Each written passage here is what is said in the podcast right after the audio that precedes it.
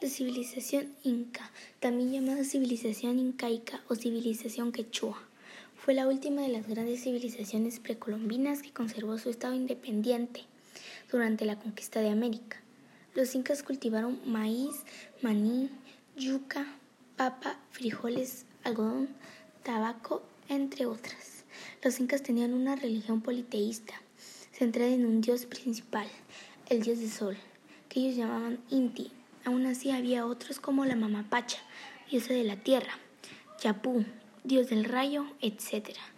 También desarrollaron una excelente arquitectura. Sus construcciones se caracterizaban por la simetría y la sencillez. También tenían unas danzas típicas. Por ejemplo, el guayo. Es considerado el baile andino por excelencia. El festejo es una danza afroperuana muy popular, etc.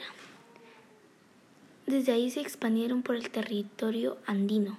Lograron que el imperio inca dominase parte de los actuales territorios de Perú, Bolivia, Chile, Ecuador, Argentina y Colombia.